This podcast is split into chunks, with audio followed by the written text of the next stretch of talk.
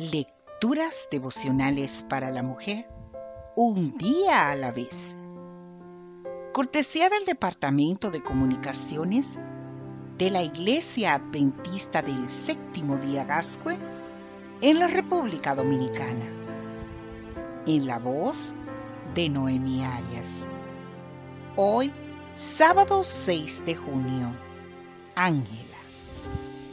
Leemos en el libro de Romanos el capítulo 10, versículo 15.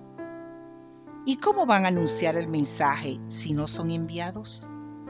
Como dice la escritura, qué hermosa es la llegada de los que traen buenas noticias.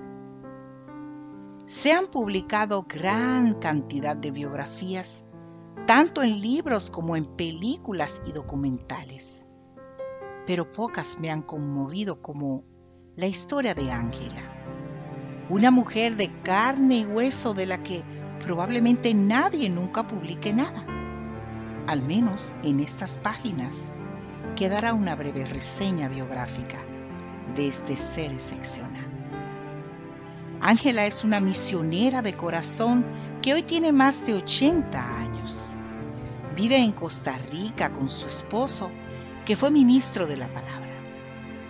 A lo largo de su vida, Ángela dio constantes muestras de ser una hija de Dios con una fe inamovible. Y cuando llegó la hora de la prueba, su fe no falló.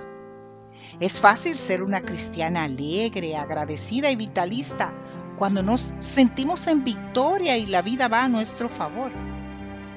Es fácil sonreír, dar gracias y creer haber alcanzado la felicidad. ¿Qué sucede cuando la enfermedad llama a la puerta? Para Ángela no sucedió nada diferente a lo que sucedía en sus días buenos.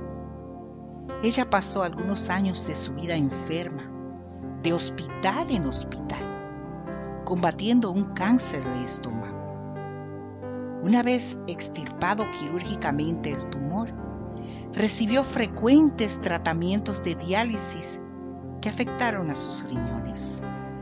Sin embargo, cada día Ángela se ponía en pie y se decía a sí misma, tengo que ir al otro pabellón.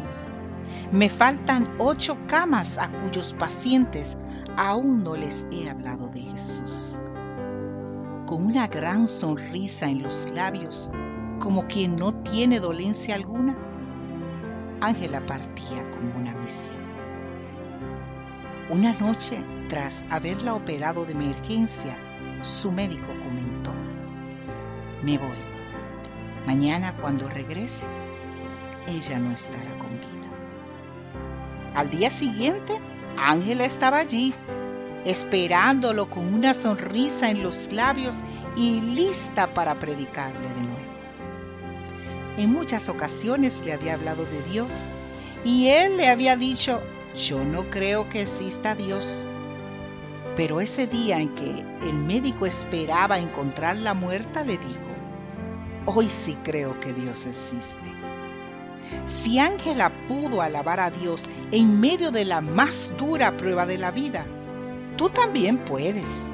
Y a través de tu poderoso testimonio de confianza en Dios, muchas personas podrán ver por primera vez qué significa exactamente ser cristiana. Para esas personas, tú puedes ser la ángela en su camino. Que Dios hoy te bendiga, mujer.